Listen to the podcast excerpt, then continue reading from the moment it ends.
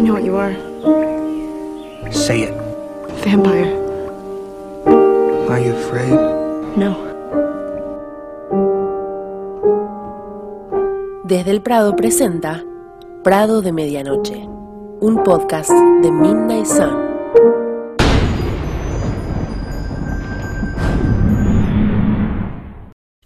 Hola para todos, ¿cómo andan? Bienvenidos a Prado de Medianoche, un podcast de Desde el Prado, en donde hablamos del libro de Stephanie Meyer, Midnight Sound, Sol de Medianoche, como le quieran decir. Bienvenidos a ustedes, bienvenidas mis compañeras. Hola. Hola. Hola chicas, hola Ali. ¿Qué tal? ¿Cómo andan todos? Y todas, ¿no? Porque para que no se nos ofendan, que también hay varones que escuchan, todos y todas, vamos a decir ahora. Ah, mentira. Lo decimos como sale acá. Bueno, arrancamos entonces con el capítulo. Y ahí.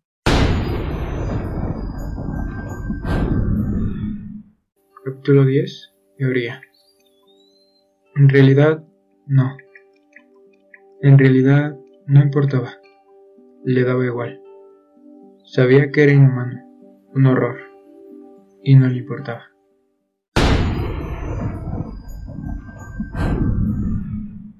Bueno, estamos aquí reunidos para hablar sobre el capítulo 10, la teoría, o teoría.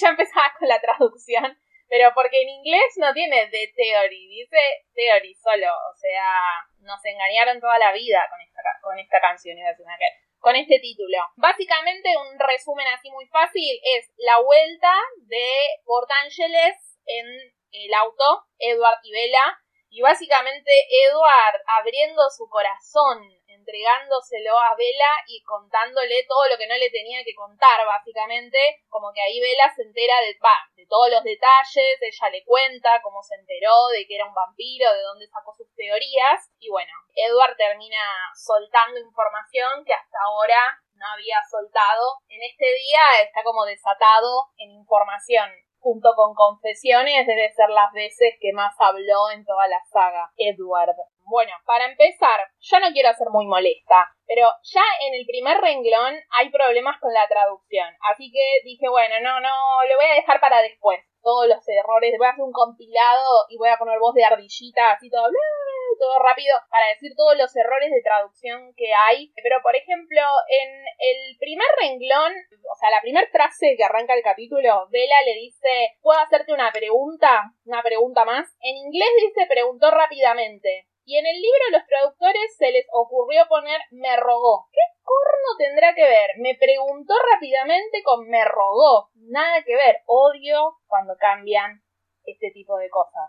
Y después también en otra parte de ahí nomás, o sea, de la primera hoja, que dice tenerla conmigo voluntariamente y en la traducción tenerla conmigo dispuesta a estar a mi lado. Como que no es lo mismo una cosa que la otra. Eh, me molesta mucho, ya lo repetí varias veces, pero lo voy a seguir repitiendo, cuando cambian cosas no de interpretación, sino que le agregan, le sacan cosas o le cambian el sentido totalmente a texto, no sé, muy molesto. Eh, después había otra más que había notado de, ya dejó de molestar con la traducción, pero eh, cuando Bella dice que creyó que habían superado la etapa de las evasivas, no salía la palabra, en inglés dice que la voz era de decepcionada. Y acá metieron que es de contrariada, que no es lo mismo. O sea, contrariada es como que está medio enojada, como sorprendida. No es lo mismo voz de decepcionada que de contrariada. O sea que bueno, después de esto dije, no, bueno, no voy a andar mirando todo el tiempo la traducción porque evidentemente tradujeron lo que les cantó.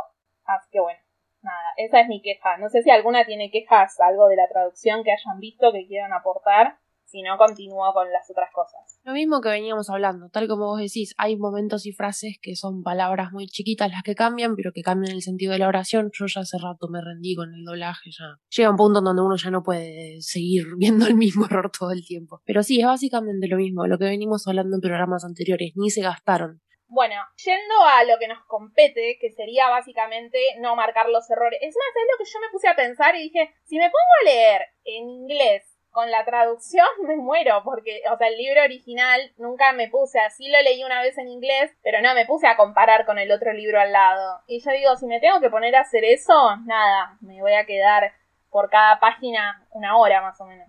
Es que es raro, porque ¿por qué en, en la traducción la quieren hacer ver como sumisa cuando en el libro original no está así? O sea, ¿cuál es la necesidad?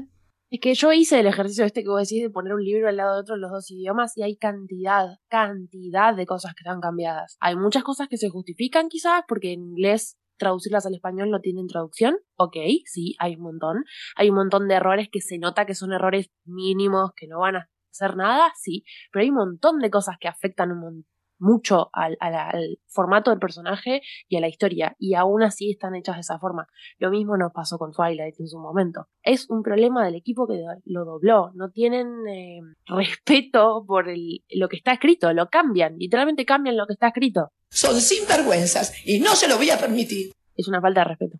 Pues sí, o sea, es... Uy, es que con el tema de la traducción no acabamos, o sea, es una tras otra, y conforme va pasando el libro, más grandes los errores se van haciendo. O sea, que cambian frases, bueno, ok, o sea, puede que no, que el contexto, bueno, más bien que la manera en la que está escrita esa frase, pues no haya traducción al español, ¿no? Pero ya de ahí, a como dice Lu, cambiarte por completo al personaje, nada más en la traducción, ya ni siquiera hablamos de la, de la este, escritura, porque pues ya vimos que Stephanie es muy capaz de hacerlo, pero en la traducción, que te cambien de esa manera el personaje y sigan en su necedad de hacerla esta chica sumisa, esta chica que, que se rebaja, tipo, o sea, al punto de rogar, porque Bella no ruega, pide las cosas patentamente y, a veces lloriqueando, pero no ruega. Entonces, sí es, como, como dice Jules, es totalmente una falta de respeto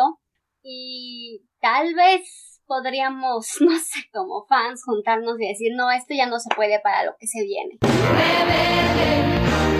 Vive la revolución.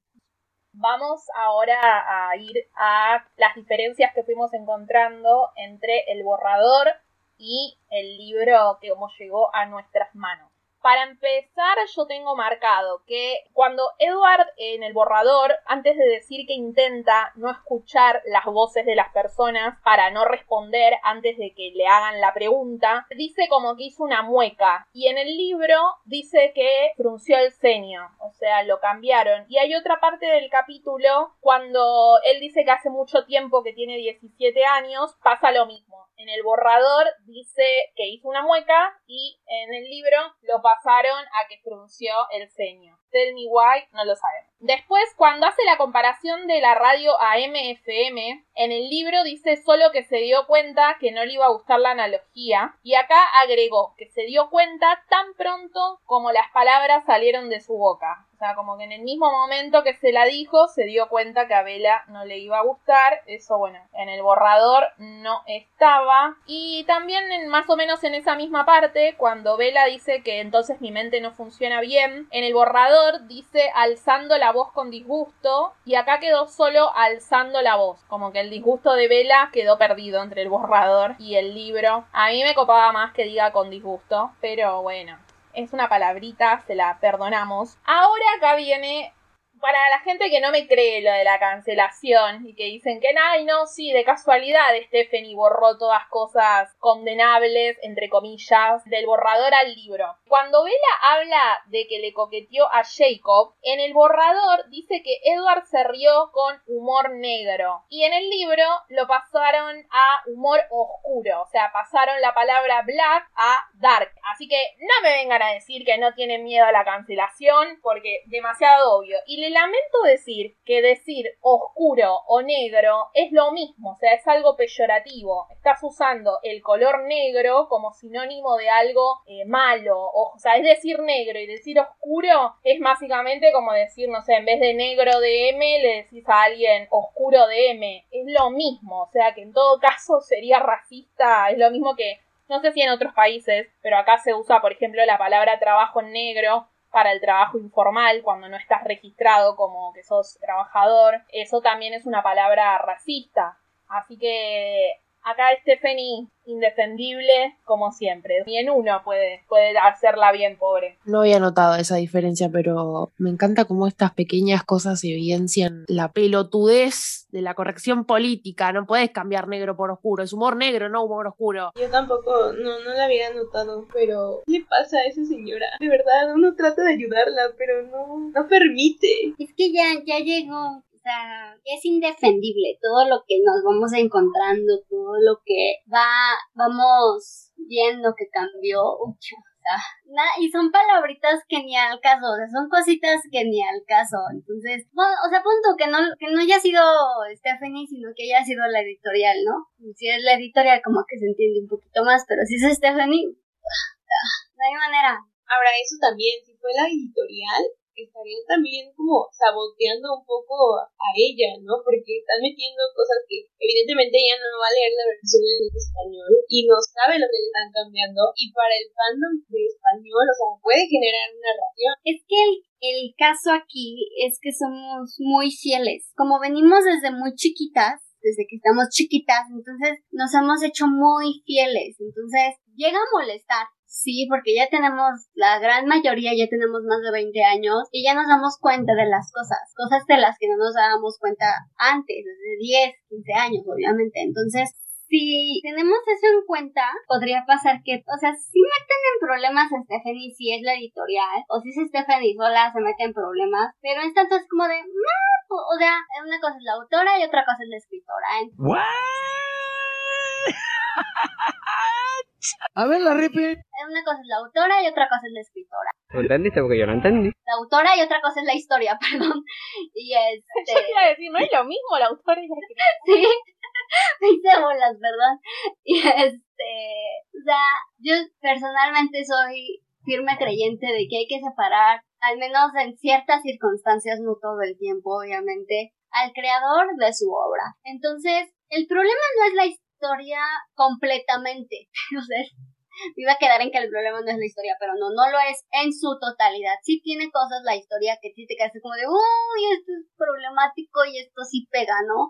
Pero Stephanie tiene cosas peores y cosas que fácilmente se pueden perder en la historia porque no es una historia humana en su trama. O sea, está combinando fantasía, está combinando romance, está combinando un montón de cosas.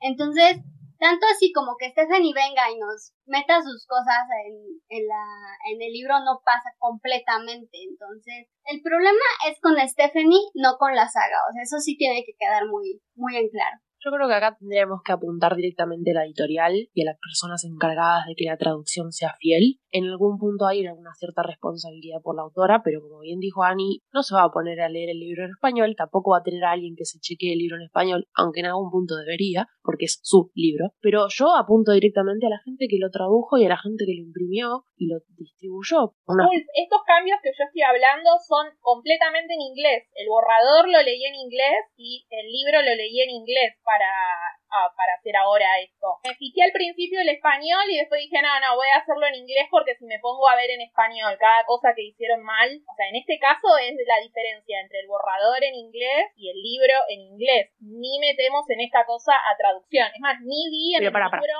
no sé cómo pusieron. Si alguna lo tiene ahí a mano, capaz podamos ver si pusieron humor negro o humor oscuro. No sé cómo lo pusieron. En el mío dice, En este caso quizás puntualmente humor negro no, pero lo que me refiero, no podemos darle cabida o darle espacio a una queja sin darle a la otra. Sí, si el problema es la gente que lo tradujo, por supuesto, el problema es la gente que lo tradujo. En este caso justo no, mi error. Pero también hay una responsabilidad de las personas que estuvieron detrás de eso y decir, hacerse cargo de que la traducción sea la correcta, porque vamos a decir la verdad, a Stephanie no le va a importar un carajo que un par de cosas en el libro en español estén mal traducidas, pero si es en el libro en español, si es en el libro en portugués, si es en el libro en alemán, si es en todas las traducciones, que no creo que lo sean, hay un problema. El equipo que está traduciendo, el equipo que está doblando tu libro, está haciendo errores. Eso en realidad es lo que decía. Pero es que ya nos dimos cuenta, o sea, la traducción en, la sí está es mal. negro, me acabo de fijar. A nadie le importa.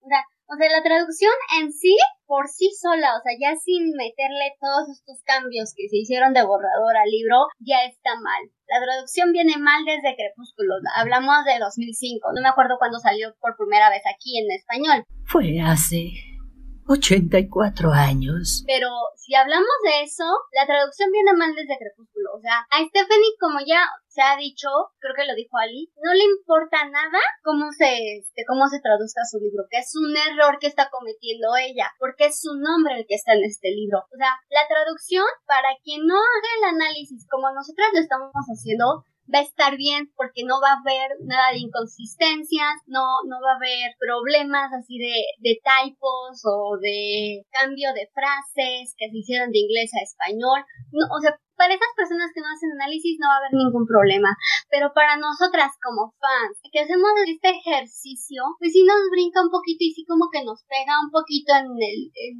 el sentimentalismo de que somos fans y que hemos crecido con los libros de esta señora 10 años. Entonces, no tanto por la sociedad, sino vamos de, vamos de nuevo con los fans, su compromiso es con los fans. Bueno, no haciendo más detalle en esto porque es más de lo mismo, este lo quise nombrar porque no era por un problema de consentimiento, de feminismo o lo que ya estuvimos hablando, sino que era sobre una palabra que puede sonar racista. Pero hay otro también ahí muy pegadito que en un momento dice, Edward la visitaría tanto como se me permita en el borrador. Y en el libro pusieron tanto como ella me permita. O sea, tiene ese pequeño cambiecito que bueno, ya dimos nuestras opiniones en situaciones parecidas anteriormente, la pueden buscar ahí. Después, en el borrador cambiaron una frase totalmente que ahora se las voy a leer. Decía, la miré a los ojos muy abiertos bajo la espesa franja de pestañas y anhelaba dormir. Que es cuando sucede esto de que Vela le pregunta si no dormía nunca. Y en el libro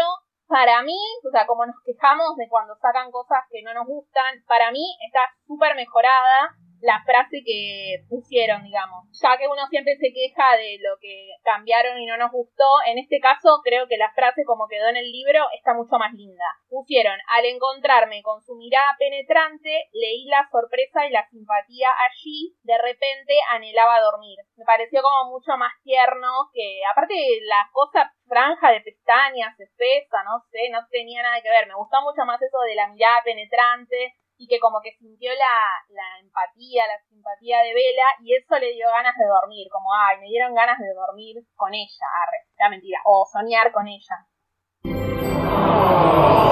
No sé qué piensan ustedes, si les gusta más una a la otra. porque la mía está diferente a la tuya, pero sí me gusta más.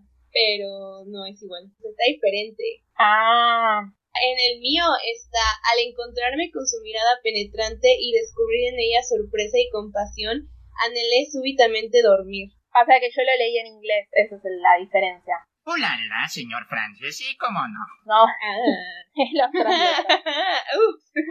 los traductores, ahora media hora hablando de nuevo, ustedes, los traductores. Me miraba y le decía, no, de nuevo, no. No de nuevo, decía. Bueno, levemente más o menos dice lo mismo, pero sí. A mí me gustó eso de de repente me dieron ganas de poder dormir. Sí, porque aparte yo nunca he entendido cuando ponen eso, por ejemplo, de que con su mirada y cuando describen eso de las pestañas, eso no, no me lo puedo imaginar, no sé. ¿Qué palabra, qué cosa? Cuando uh, dicen eso de que con su mirada, con sus pestañas, este... Sí, no sé, acá decía eh, los ojos muy abiertos bajo la espesa franja de pestañas. Ajá. Eso en el borrador. ajá, como por qué es relevante eso. O me cuesta imaginarme las pestañas pesas. ¿Qué, ¿Qué, es eso? Es que es más, más común las cejas, esa descripción, que las pestañas. Pero sí, definitivamente quedan más lindas. Bueno, otra que tenemos también eh, acá. En el borrador eh, dice, en algún momento ella tendría que darse cuenta de lo que estaba haciendo ahora. Tendría que darse cuenta de que todo esto sí importaba más que cualquier otra consideración, como el hecho de que yo la amaba y en el libro sacaron lo de que tendría que darse cuenta de lo que estaba haciendo. En mi opinión, probablemente es otro ejemplo de quitarle la culpa a Vela, de ponerlo a él en el papel del responsable. Al igual que otras veces vimos que sacaron partes porque parecía como que Vela lo provocaba, Vela lo hacía enojar, él despertaba lo malo en él, etc. Me parece que es un ejemplo más de querer suavizar y de pasarse la responsabilidad de Edward, que igualmente por más de que, o sea, no todo es cancelación. Es mucho más acorde a la personalidad de Edward pasarse toda la culpa a él que dividir la responsabilidad con Bella. No sé si estarán de acuerdo, pero es muy acorde a la personalidad de Edward. Sí, absolutamente. Sí, absolutamente. Aparte de que, como dices tú, quitarle responsabilidad a Bella es súper, súper, súper Jenny metiéndose en Edward, entendiendo quién es Edward. Y eso, dentro de todo lo malo, es algo bueno. Bueno, en otro más tenemos, cuando le pregunta qué es lo que come, en el borrador dice, finalmente ella está entendiendo. Y en el libro lo dejaron en finalmente. No sé por qué me pareció raro. Después, otro también pequeño cambio es que en el borrador dice que su cuerpo la anhelaba por la razón equivocada. Y en el libro dice por la peor razón posible. De esta yo me voy a quejar porque yo el año pasado... Fallas técnicas. Espere, por favor. Censura, censura. ¿Hasta qué parte escucharon? Cuando leí se escuchó. Dijiste, de esta me voy a quejar y cortó. y ahí se cortó. Qué gracioso. Sí. O sea, literalmente te De esto me voy a quejar, Trum. O sea, Paola, Encima, cuando vi eso, yo dije, la puta que los parió. O sea, cuando me apareció esta reunión de Zoom se ha finalizado. No me van a callar, no me van a callar. Bueno, continúo. ¿Por qué decía antes del corte, me voy a quejar de esta? El año pasado yo había dicho que cuando Edward decía que era por los eh, por la razón equivocada, ¿no? Yo para mí estaba medio hormonal, digamos, para decirlo de una manera educada. Y acá me recontra cagaron, porque lo pasaron de que su cuerpo la anhelaba por la razón equivocada a por la peor razón posible. O sea, eso debe ser, bueno, para vos que sos mal pensada, Ali, no estaba hablando de sexo, estaba hablando de las ganas de beber su sangre. Así que yo me sentí un poco decepcionada. Igual entiendo que lo clarificó para que la gente no se lo tome para, para los otros, del otro lado como yo.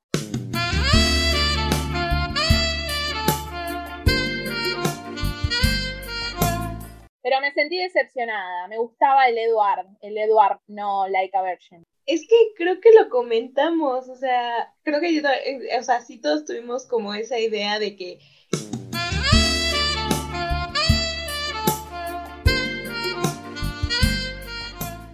estaba yendo por ahí la cosa, se nos hacía extraño porque no es el muy habido de tener esos pensamientos.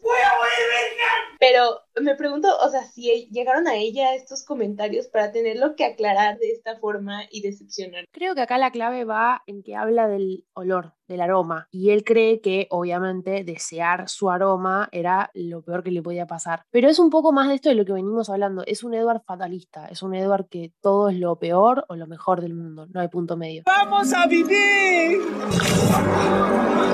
¡Vamos a morir! Primero eso estaba un poco más lavado y en el libro después eso está un poquito más clarito. Pero mm, seguimos en esta línea de hacer un Edward más extremista, mucho más, repito, fatalista. De todos modos no le quita el tinte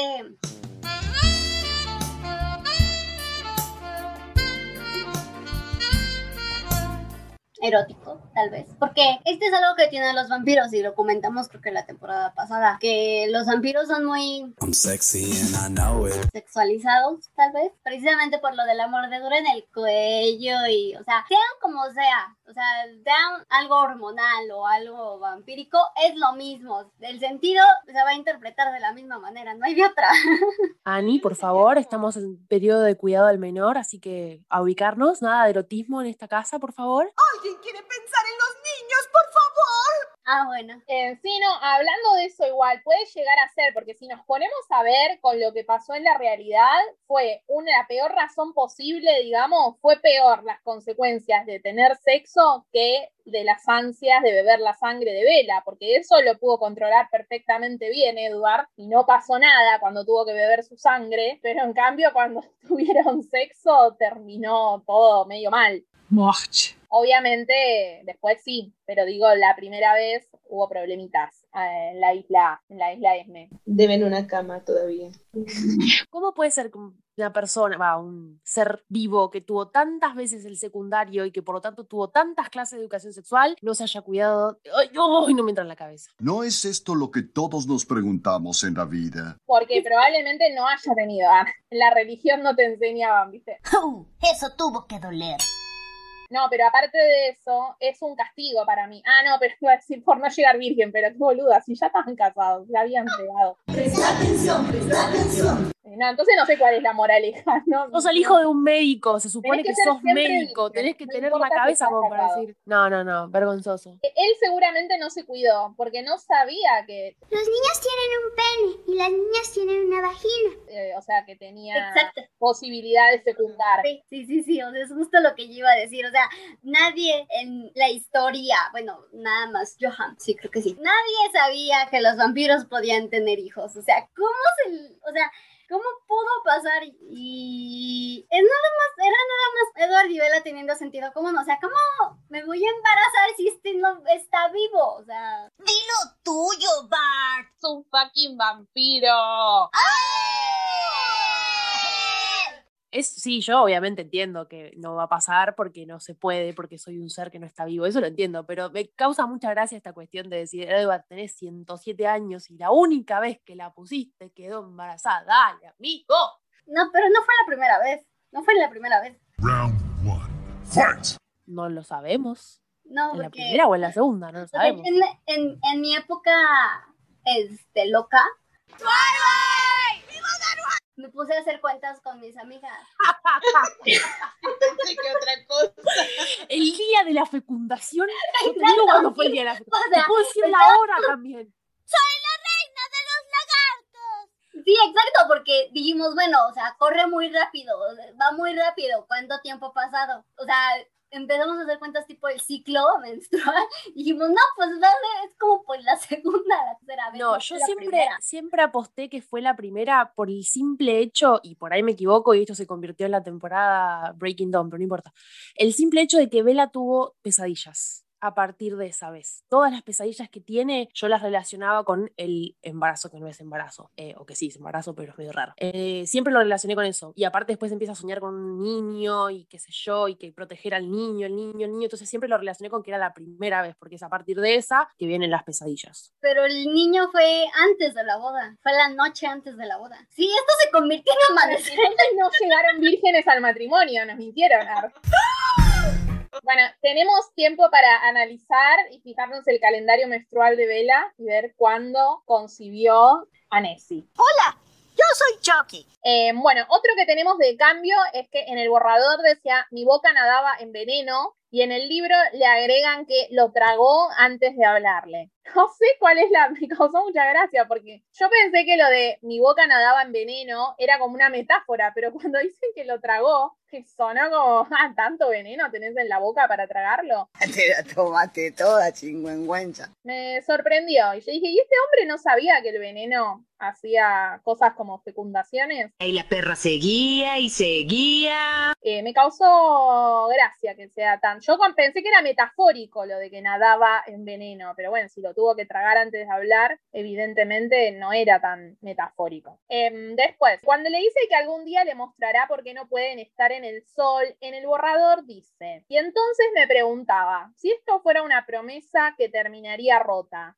¿La vería otra vez después de esta noche? ¿La amaba lo suficiente todavía para poder soportar dejarla? Pero en el libro dice, dije las palabras tan casualmente, pero no podía imaginarme realmente poder cumplirlas. No era algo de lo que preocuparse ahora. No sabía si podría estar permitido volver a verla después de esta noche. ¿La amaba lo suficiente todavía para poder soportar dejarla? Es muy similar, porque más o menos es parecido, pero cambian algunas cosas. Me parece que como que el borrador era como más que iba directo al grano, ¿no? Como que parecía New Moon is Coming. Pero en el libro es como que, no sé, lo alarga tanto que te terminás olvidando del punto del punto central. Es como que lo tira más para adelante. Bueno, es algo que no me voy a preocupar ahora, pero después puede llegar a ser. Y lo del tema de, lo de, lo amaba lo suficiente todavía para poder soportar eh, dejarla, está en ambos lados igual, ¿no? Lo que cambia es lo anterior. Pero cuando leí eso, yo dije, y después en New Moon la dejas, hijo de tu madre. Es como que es un, un dolor que no sana, New Moon. A veces pasan cosas muy tristes en esta historia. Bueno, no sé si tienen algo para decir de eso, de las diferencias. Sí, También queda del embarazo. Arre. Sí, exacto. No, o sea, es que este libro es una traición. Toda, todo, toda la manera en la que lo replanteó Stephanie es una traición, porque existe New Moon y si algo tenemos los fans de Twilight es que no olvidamos, entonces Claro, no, es que yo decía, ah, maldita, porque encima en el borrador es como que directamente te lo tiraba igual. Esta promesa terminaría rota. Y en la otra es como, y se me va a hacer medio difícil hacerlo. O sea, como que está diciendo lo mismo, pero lo está pateando un poco más para adelante. En cambio, en el borrador está puesto como, bueno, listo, se está por venir New Moon, se va este tipo. Pero sí, no, me dio bronca porque, bueno, no, no se olvida New Moon, así nomás. Igualmente, este Eduardo de que le decían vampiro bipolar, no sé qué, vela toda la razón, porque el principio del capítulo, la vería después de esta noche, dos doritos después, bueno, mañana te, guardo un lugar en la cafetería, o sea, como que cambia muy rápidamente de, de opinión el Eduardo. Sí, y aparte estamos viendo el libro que, eh, como habíamos visto en episodios anteriores, están tratando de bajarle el tono, viste que Edward decíamos que en el borrador quería tocarla y quería estar cerca, y en el libro siempre como que se reprime más y no trata de no pensar en eso. Pero todo el tiempo está cambiando, eso no cambia, va a cambiar de humor todo el rato y no tengo que estar al lado tuyo, pero te querés sentar conmigo, no tengo que estar al lado tuyo, pero crees que te lleve a tu casa. Eso es una constante que no nos, vamos, no nos vamos a perder nunca, creo. Sí, menos mal que no la cambiaron, porque si no, Edward No, es sí, o sea, así. pare- parece que aquí en, sí, o sea, parece que en el libro como que todavía en este punto está dudando un poco todavía de si la ama mucho y todo, y en el, en el borrador era como se dejó ir, él ya estaba enamoradísimo. Pero todavía estamos en un punto en que él todavía alberga la esperanza de que ella se dé vuelta, se vaya y no vuelva a aparecer. Todavía acá está esperando eso. Después más adelante vamos a, no quiero spoilear, Prado, eh, pero ya adelante en algún punto entiende que no se va a dar vuelta y no se va a ir. Acá todavía no. Entonces sí, yo creo que mismo en eso. este capítulo, cuando ya le dice toda la verdad y ella, bueno, nos vemos o sea, ya no, ya ahí se da cuenta y dice, no, no, evidentemente no la voy a asustar con nada, porque no se asusta con que es vampiro, no se asusta con que no tiene 17 años, no se asusta con que bebe sangre, ya está, es como que ahí medio como que se da cuenta que Y a la vez como que siento que él sabía que ella era la que tenía que alejarse porque él no podía, pero él sabía que si ella le decía como no, no te quiero, bueno, iba a ser como su pretexto para él alejarse y al ver que ella nomás le dijo no, no pasa nada, no importa, ya no tuvo un pretexto para irse porque también él no quería irse, quería que ella le diera el pretexto para alejarse. Bueno, en este mismo sentido, después también hay una cita que cambia en, del borrador al libro, que dice el tema de que Vela lo amaba lo suficiente. Eh, en el borrador dice, para causar su dolor se hacía lo correcto y la dejaba. Otra vez hablando de New Moon. No, God, please, no, no. Y en el libro dice suficiente que le causaría dolor si hacía lo correcto y la dejaba. Es más o menos lo mismo, pero yo digo, no es lo mismo decir que le causaría dolor que para causar su dolor. Es como que en el borrador está más Edward, porque como que causar, para causar su dolor es como que él se da cuenta, que como que Vela enamorándose de él, o sea, él se alejaba de Vela por su protección y sufría él. En cambio, creo que acá él se encuentra con la nueva variante de esto, que es que Vela también está enamorado de ella. ¿Qué dijo? Eh, digo, de- enamorada de él.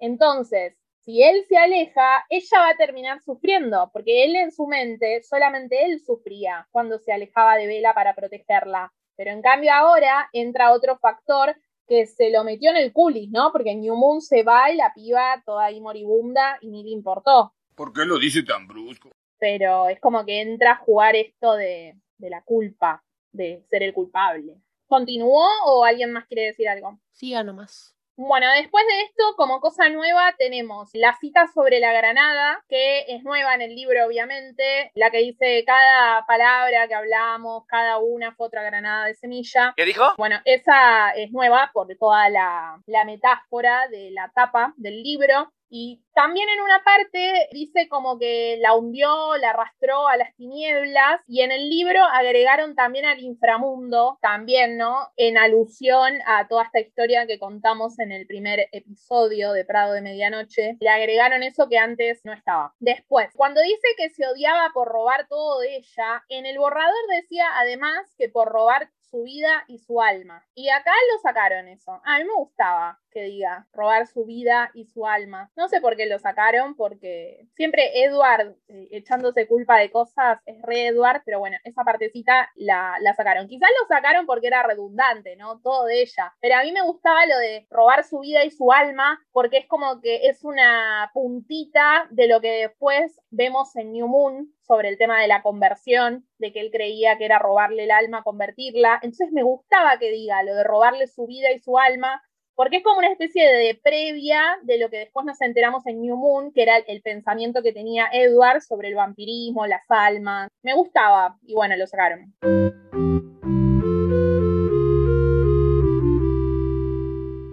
Sí, es que eso, o sea, se entiende que al decirse todo incluye todo, pero para fines de lo que después él explica de el alma y de cómo explica que para él el convertirla también es quitarle vida y experiencias humanas que ella no va a poder vivir, como que le da un sentido también más a los significados en los demás libros. Entonces sí, sí quedaba que lo dejaran. Bueno, después cuando Edward le dice jamás digas eso, en el borrador decía que su respiración se aceleró y se paró, y en cambio en el libro dejaron que solamente se aceleró, la parte de que se paró. Esto es en la parte que Vela se está por poner a llorar y eso, en esa parte. Eh, una boludez, pero bueno, la nombro igual. Después, cuando Vela habla de que estaba pensando en cómo hacer defensa personal cuando la atacaron en Port Angeles, en el borrador decía, y su furia gatuna no era graciosa ahora. Y en el libro sacaron lo de gatuna. Me hizo acordar a lo del coso de los gatitos de la otra vez, pero yo no me acuerdo ¿alguna se acuerda lo de que decía como que se enojó como un gatito enojado? ¿Estaba en el libro o lo sacaron del libro? No me acordaba eso.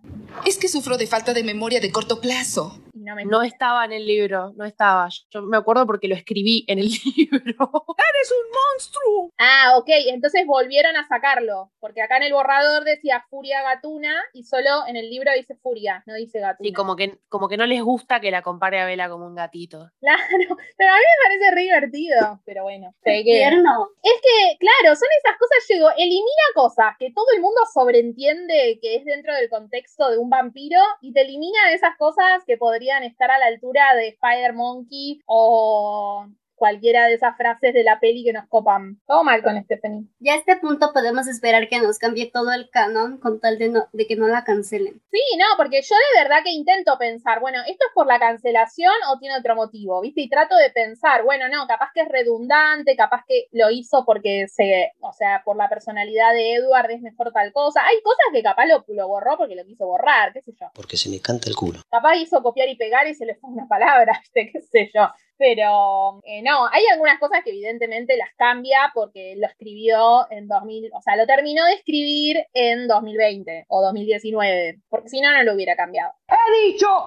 ¡Caso cerrado! Tengo un comentario sobre esta parte y quiero ver si alguna de ustedes coincide conmigo. Más allá de toda la cancelación y todo, yo me acuerdo de leer este momento por primera vez y de enojarme mucho con Edward. No me puedo enojar con Edward porque lo amo, pero bueno, me dio bronca. Em, cuando él le reclama y le pregunta, ¿te ibas a, pelear contra ellos? ¿O ibas a correr? ¿O ibas a gritar? ¿O ibas a hacer algo? Le dice algo como que, tenés razón, estoy luchando contra el destino para mantenerte con vida. Y en algún punto me dolió, me hizo sentir mal, porque sentí como que le estaba echando la culpa, no le estaba echando la culpa a Vela de que la hayan perseguido, pero sí le estaba reclamando a Vela que tome acción por una situación que claramente estaba fuera de su control. Y como una mujer que ha pasado malos momentos, no puedo quejarme, la verdad que tengo mucha suerte, pero he pasado momentos de mierda en la calle, que te digan, che, ¿y por qué no gritaste? ¿Y por qué no corriste? ¿Y por... Me pareció bastante malo. Pero bueno, a ver, no lo estoy criticando a Edward. No, no, no, no, no, no, no, no, no, no, no.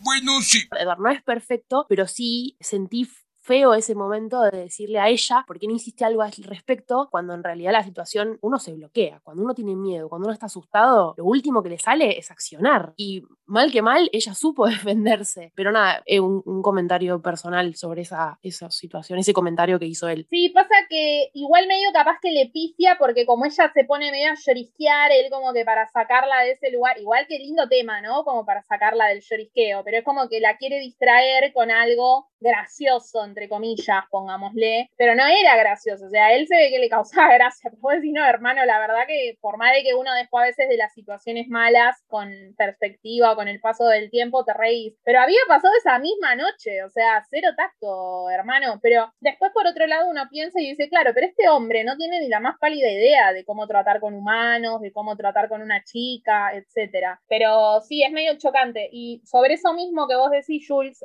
también hay un cambio del libro y del borrador, que cuando él le dice eso de por qué no pidió ayuda, los gritos y demás, Edward en el borrador piensa en cómo hizo eh, Bella para llegar viva hasta que se mudó a Forks. Y en el libro lo sacaron esa parte. Yo pensaba que podía llegar a ser por una cuestión de que, bueno, ¿quién te crees que sos? O sea, Bella sobrevivió 17 años de su vida, mirá si te va a necesitar a vos. Medio que lo pensé por ese lado. Después también me puse a pensar y yo dije, capaz que Bella en realidad tiene. Esto me parece, esto es influenciado por la serie de Loki, que hay muchas líneas en el tiempo. Pero es como que yo decía, capaz que ella tenía una línea establecida y cuando, donde tenía cierto tipo de vida, y cuando se mudó a Forks es como que se les desbarulló todo. Lo que haya sido, salirte de tu camino causó un evento Nexus. Por eso empieza, porque es medio extraño, como que se muda a Forks y de golpe hay 800.500 peligros que la, la atacan constantemente. Porque encima no todos los peligros tienen que ver con Edward. Por ejemplo, la camioneta no tenía nada que ver con Edward. No me acuerdo si antes, si hay algún otro. Bueno, lo de los asesinos, ponele que sí, pero, va, los asesinos violadores. Pero podría haber ido igual a Port Angeles y le hubiera pasado lo mismo. No es que por, o sea, fue a buscar un libro por Edward, supuestamente. Pero le podría haber pasado igual, podría haber hecho otra cosa. Creo Eh, que hay un diálogo así de. Creo que Vela en un momento dice algo como: Mi momento, mi número había salido el momento que esa camioneta casi me aplasta y vos interrumpiste el destino. Hay un momento así, no me acuerdo dónde, pero sé que existe ese diálogo, que, que en algún momento sí, pasa.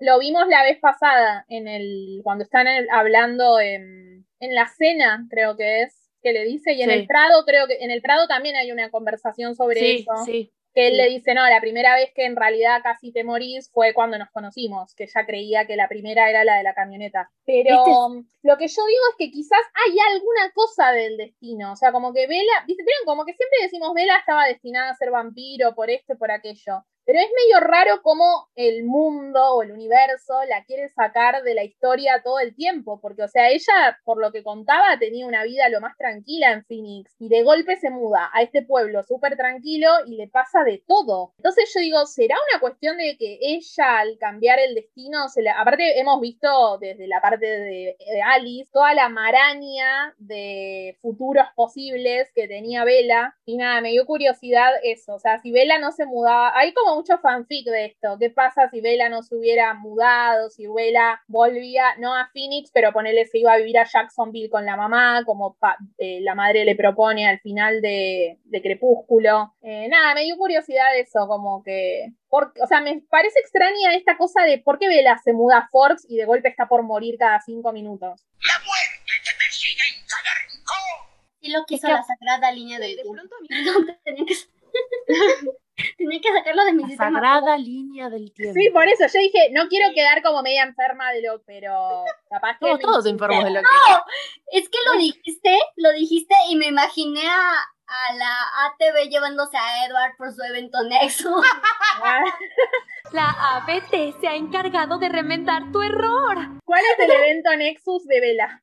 lo de la camioneta. Definitivamente la camioneta con Tyler, sí, definitivamente. A mí me, me choca mucho esa frase que vos bien decís, Ali, que estaba en el borrador y que sacaron en el libro de cómo sobreviviste todos estos años, porque es como, ¿cómo viviste todos estos años sin que yo, el hombre poderoso, te salvase del mal? Y es como, puta que te parió, tiene toda una vida atrás tuyo que no exististe y cuando te conoce a vos arrancan los problemas. Aparte tiene gas pimienta.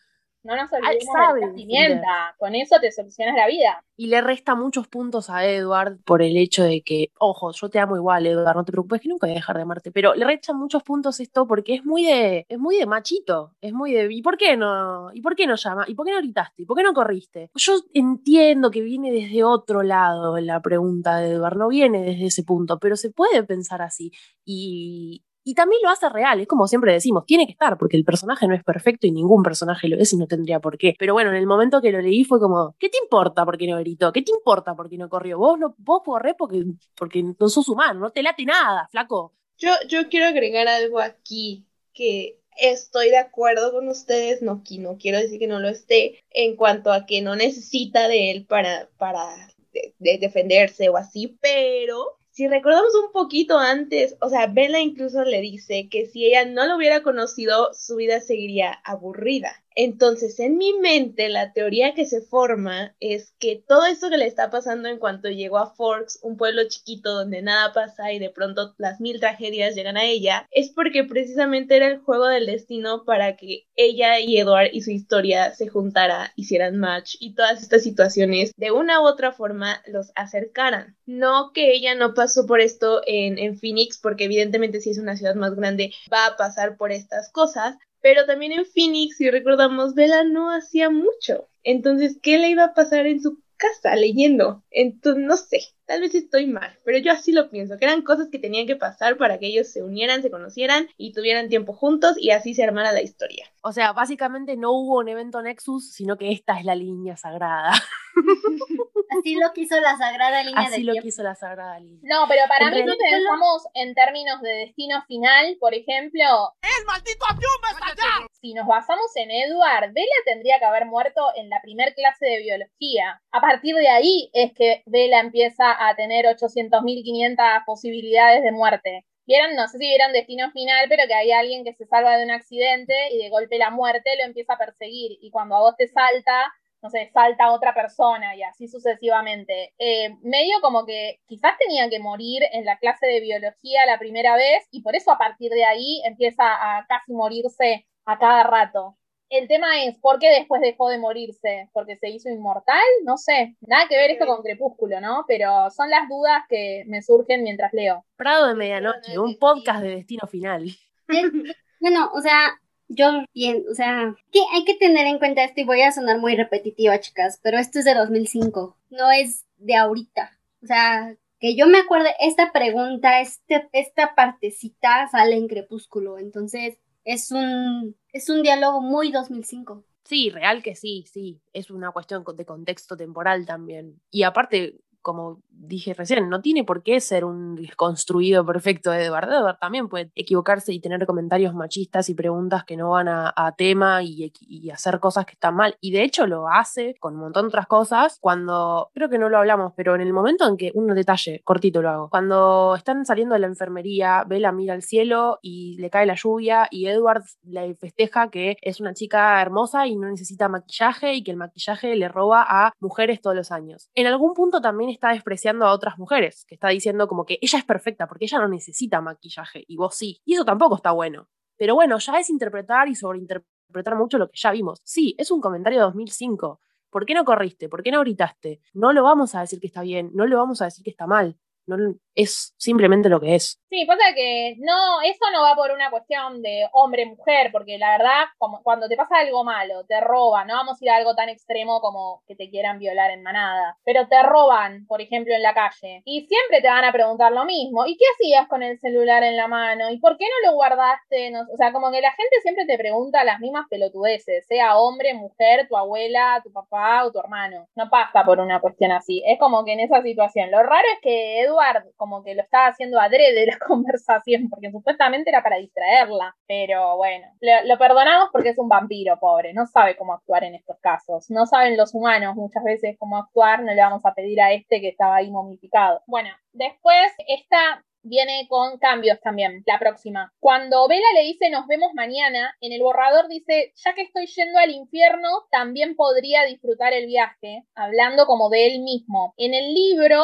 lo pasaron a plural, o sea, estamos en vez de estoy. Y eh, en vez de también podría disfrutar el viaje, ¿por qué no disfrutar el viaje? Yo cuando lo vi, pensé que capaz lo habían querido cambiar para que quede como la frase de, de la película. Pero no, no era un guiño a la película, porque la película no dice lo mismo. Así que no sé bien por qué lo cambió eso. O sea, obviamente lo de que estamos la incluye a Vela, que ella también está rompiendo las reglas, entre comillas, no él solo. Pero bueno, fue un cambio que igual me gusta mucho siempre esa frase que dice. Sobre todo me gusta la de la película, pero cuando Edward dice, o sea, me gusta ese humor, cuando Edward sale de esa, de esa personalidad medio, no amarga, pero como melancólica, como que siempre culpándose de todo que tiene, cuando dice, bueno, me chupa un huevo, listo, amo cuando se pone en ese modo, Después había otro, ah, había otro también por esa parte, cuando él le dice que sí, él ya le dice nos vamos a ver mañana, que él le dice que sí, bueno, sonríe, se siente bien y demás. En el libro agregaron que claramente los suyos no eran los únicos instintos que estaban al revés. Ese me gustó que lo hayan agregado porque es como que, nada, como que la única inconsciente no es Vela, es como que él también. Aparte me causa gracia porque al principio del capítulo, lo que ya había dicho hace un rato, no, no sé si hoy será el último día que la veo, porque no sé qué. Después, bueno, sí, dale, mañana nos vemos. Es como que enseguida ya estaba. Después tenemos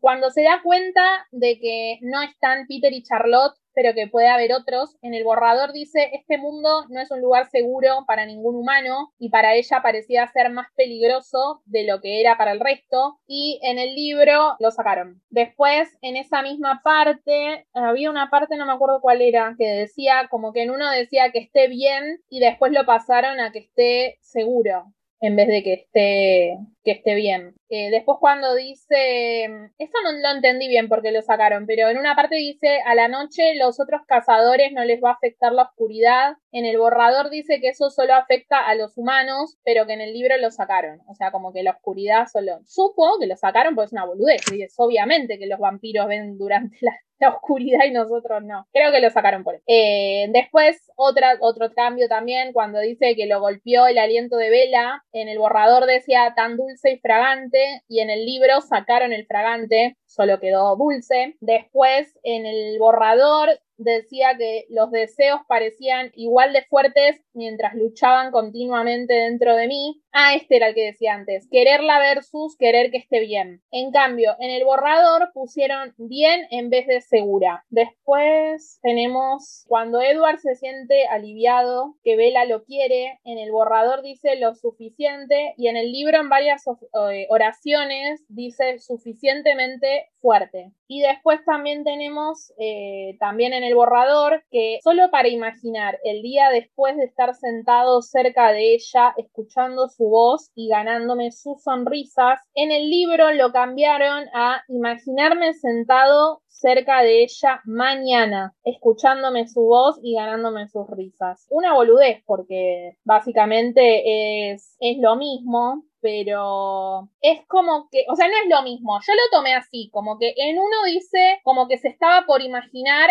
mañana, o sea, como que en el libro quedó me imagino mañana, cuando me siente con ella. Y como que en el borrador era el día después de mañana, tipo cómo se iba a sentir después de estar un día con ella. Como que más o menos lo mismo, pero, pero cambió un poco. Que estaba pensando. Sí. Eh, es que me causó curiosidad que Edward y en general los Cullen y en general todos los vampiros siempre dicen que las personas humanas se sienten intimidadas cuando están cerca de humanos, ¿no? De ellos. Pero entonces, ¿por qué la chica de la cafetería no se intimidó? Creo que Edward lo explica en un momento y dice como que él al tratar de no asustar a Bella, empieza a parecer atractivo para el resto de las personas, como que ellos antes eran intimidantes, mala onda y demás, pero al él intentar ser amable con Bella, es como que eso termina eh, haciendo que parezca lindo. no sé, por ejemplo, Jessica y Angela no tanto, pero Jessica se debe hacer pis encima cuando él les habla en la puerta del restaurante. Y él nunca habló así con ellas. Yo creo que eso, como que él medio lo explica. Sí, ya lo recordé. Ya, es más, creo que antes, cuando hablaba de la parte del colegio, él ya lo explicaba, ese tema como que lo nombra un par de veces. sí, sí, cierto, ya lo recordé. Igual es raro, porque viste que, por ejemplo, eso de que él dice que mm, en la parte de biología, que había dos nenes que se ponen a hacer el trabajo de biología con él para tener buenas notas, una cosa así. Yo pensé que él no hacía los trabajos prácticos con nadie, me enteré acá. Nunca me lo hubiera imaginado haciendo, o sea, no me lo imagino, viste que se juntan la biblioteca con los nenes, los invita a la casa a hacer el trabajo práctico. Me parecía muy bizarro, no me lo imaginaba. Vamos a mi casa a hacer el trabajo práctico y a tomar la leche. Claro, es como algo demasiado, no, no solamente humano, sino que es como demasiado infantil como para Edward, entonces nunca me lo hubiera imaginado. Pero bueno, después nos tiene que hacer un especial. Bueno, listo por hoy. Hemos llegado al final de este episodio y como siempre vamos a hablar de la consigna de la semana que vamos a plantear hoy y que en un ratito van a escuchar a las oyentes que van a ir diciendo su opinión. Y los domingos nosotras ponemos el stickers en nuestro Instagram y preguntamos en nuestro Twitter y nos pueden compartir su opinión por ahí. En la consigna de esta semana, Lu nos va a explicar cuál es y le vamos a ir respondiendo. Ok, como sabemos, todos los Collins se identifican con un animal a la hora de cazar. Entonces la consigna es, ¿con qué animal crees que se va a identificar tuyo vampiro? El mío personalmente creo que es con una hiena, me gusta que son muy ágiles y muy rápidas y creo que me veo siendo una hiena a la hora de cazar. No sé qué opinan las chicas. Yo creo que con lo temerosa que estoy a veces, con, con lo nerviosa que me pongo, yo creo que un koala para abrazarme así a un arbolito y ya de ahí no salí. Pero te vas a cagar de hambre, Ani. Los koalas comen eucaliptos, no sé, arbolitos. Un árbol de eucalipto ahí abrazadita, así como de, no, de aquí, gracias, estoy bien. Matarías humanos entonces. Sí, yo creo que sí. Yo creo que me identificaría con el búfalo, porque es un animal, primero, grandote, alto, grande, yo soy una persona bastante alta, y después porque lo veo como un animal no necesariamente pacífico, pero como que tampoco va al enfrentamiento directo, no, no tiene no tiene muchos depredadores y tampoco es depredador de muchos animales, em, así que me parece que es una buena representación de no me rompan a mí, yo no rompo a los demás. Bueno, y quedé yo. Em, yo voy a elegir un animal que en la vida real me da mucho miedito, pero estaría bueno eso, como de que te convertís en vampiro y superas tus miedos y ahora sos poderoso, eh, bla, bla, bla, bla, bla que sería tipo el águila, el aguilucho. A mí todos esos animales carroñeros en la vida real me dan mucha mala espina, así que elegiría ese, pero aparte porque me gustaría ser, como yo no como carne en la vida real, soy vegetariana, no irónicamente como Edward, soy vegetariana de verdad, yo pensé, me voy a copiar del método de Edward y con mi mirada de águila mataría para comer, porque otra no me queda, a los animales, pero a los animales medio turritos. Si yo veo uno que agarro y mato a la madre, de unas crías o es medio HDP, voy y me morfo a ese. Entonces es como que me copié del método de, de. Ese sería mi animalito elegido. Lo puedo cambiar porque ya no me gustó. ¿Cómo? Se arrepintió, no me gustó más. Sí, ya no me gustó. Bueno, dale, cambia total hasta que te conviertan en vampiro, supongo que tenés un tiempito. Ok, un perro chihuahua. Porque se ve chiquito, se ve inofensivo, se ve tiernito, pero cuando te metes con él, uy, ya valiste. ¿Sos Tim Jacobo? ¿Nos querés decir eso? No. no. Te reveo, perro chihuahua. Te reveo, perro chihuahua, Ani, te reveo. Creo que queda mejor. Son elecciones, decisions, decisions. Eh, bueno, con esto terminamos nuestra parte de las consignas. Ahora vamos a escuchar lo que opinan nuestras queridas oyentes. Yo sería un zorro rojo porque su color es muy bonito y son veloces y no sé, como que viven en climas muy fríos, así que yo creo que quedaría perfecto. En caso de ser un vampiro, yo creo que sería como un lobo, porque nunca andan solos, siempre en manada, es uno de mis animales favoritos y acorralan. Y me gusta esa, esa estrategia que tienen los lobos para cazar, así que yo sería como un lobo. En caso de ser vampiro, a la hora de cazar, yo creo que sería como un jaguar. Me gustan muchísimo esos animales. Bueno, muchísimas gracias a Aranzazú, a Carla y a Monse. Bueno, listo, con eso terminamos. Esperamos sus consignas también, que nos respondan. las vamos a estar leyendo. Bueno, esto se ha hecho súper largo, no sabíamos qué teoría se nos iba a hacer tan, tan, tan, tan, tan, tan largo. Así que por hoy terminamos y la semana que viene seguimos desmenuzando este bello capítulo que nos disparó tantos temas y tantas charlas y tantas teorías y tantas cosas inconexas que no tienen nada que ver con Crepúsculo, pero que igual es divertido hablar. Nos vamos a ir eh, despidiendo. Recuerden que nos pueden escribir en nuestras redes sociales eh, la consigna. Eh, los esperamos la próxima semana para seguir debatiendo.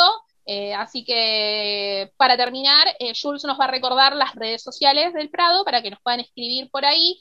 Si todavía no nos siguen, muy mal, nos pueden seguir en Twitter y en Instagram como arroba Prado Podcast.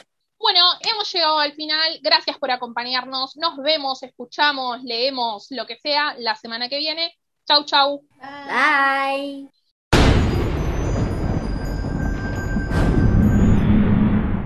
Chicas, vino mi casera, perdón, me perdí. ¿En qué vamos? Perdón, perdón. Sí, yo también ya me perdí. No, estábamos A mí me pagan hablando- las horas extra, ¿eh? A mí me pagan las horas extra. No, tienen acá hablando como dos pelotudas. ¿Cómo puede ser? Em,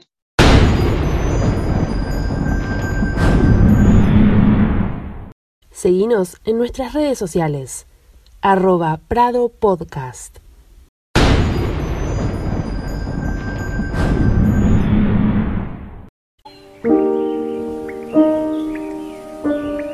What if I'm not the hero? What if I'm the bad guy?